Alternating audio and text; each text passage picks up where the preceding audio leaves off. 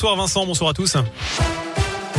Et à la une de l'actu, la réclusion criminelle à perpétuité requise ce matin l'encontre de Nordal Lelandais devant les assises de l'Isère à Grenoble. L'avocat général a également réclamé 22 ans de sûreté. Lelandais qui est jugé, je vous le rappelle, alors qu'il est le meurtrier présumé de la petite Maëlys, mais aussi pour des agressions sexuelles sur ses deux petites cousines. Le défenseur de Nordal Lelandais, Alain Jakubowicz, a plaidé pendant deux heures cet après-midi. Tâche difficile après le réquisitoire sans nuance de l'avocat général ce matin pour qui Lelandais est un grand criminel et un grand prédateur.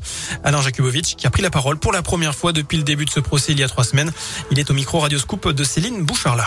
C'était un procès extrêmement dur, mais moi ce que j'en retiens euh, surtout, c'est la place qui a été euh, réservée aux droits de la défense, qui sont attaqués de toutes parts, pas particulièrement dans ce dossier, mais je pense qu'il est aussi de la responsabilité euh, des vieux avocats comme moi de prendre leur part dans ce combat, parce que si tout le monde consent que tout accusé doit être défendu, en général c'est quand même pas trop bien. Voilà, la reprise de l'audience, c'est à 9h demain matin avec les derniers mots de l'accusé. Les jurés partiront ensuite délibérer. Le verdict est attendu dans la journée.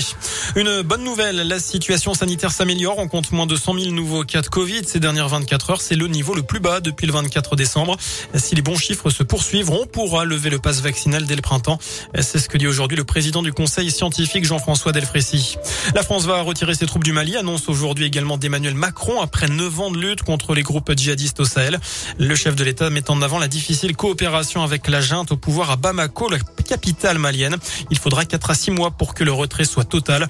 Notez que des unités seront redéployées en Afrique de l'Ouest et dans le golfe de Guinée. Enfin du sport et journée blanche pour l'équipe de France au JO de Pékin. Les Bleus ont terminé cinquième position sur le relais masculin en combiné nordique. On attend des médailles demain avec notamment les deux dernières épreuves de biathlon, les masses start féminines et masculines.